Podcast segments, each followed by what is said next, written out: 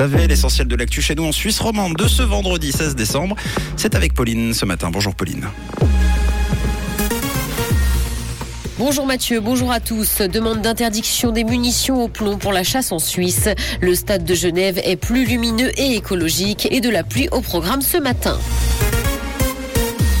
Demande d'interdiction des munitions au plomb pour la chasse en Suisse. C'est ce qu'exige la protection suisse des animaux. La viande de gibier contenant du plomb est nocive pour la santé humaine, mais aussi des animaux qui se nourrissent de carcasses. L'organisme a d'ailleurs précisé que l'utilisation de munitions au plomb était encore très répandue dans le pays, alors même qu'il existe des alternatives. Une motion pour les interdire avait d'ailleurs été déposée en juin dernier.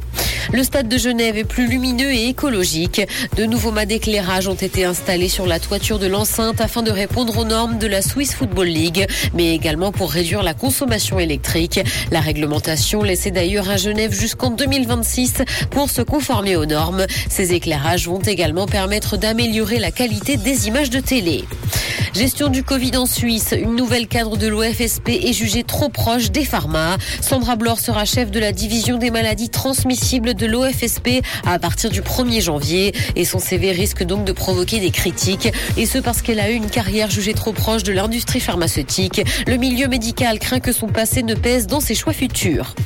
Dans l'actualité internationale, selon l'ONU, plus de 400 civils ont été exécutés en Ukraine depuis le début de la guerre.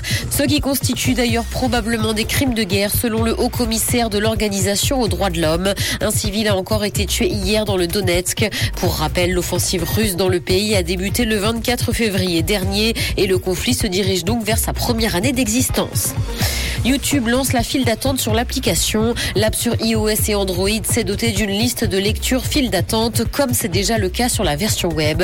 Les vidéos placées dans la file d'attente peuvent ensuite être réorganisées, ce qui permet de ne pas perdre du contenu que l'on souhaite visionner plus tard. Cette fonctionnalité est en phase de test qui durera d'ailleurs jusqu'au 28 janvier prochain. Musique, Florent Pagny va faire son grand retour sur scène et notamment à Sion sous les étoiles. Le chanteur français avait dû renoncer à ses concerts et a suivi une chimio contre son cancer du poumon. Maintenant qu'il va mieux, il va remonter sur scène et sera notamment présent sur le festival le 14 juillet prochain. D'autres concerts seront annoncés par la suite.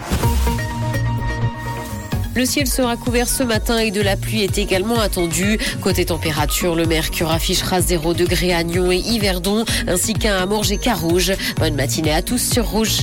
C'était la météo, c'est Rouge.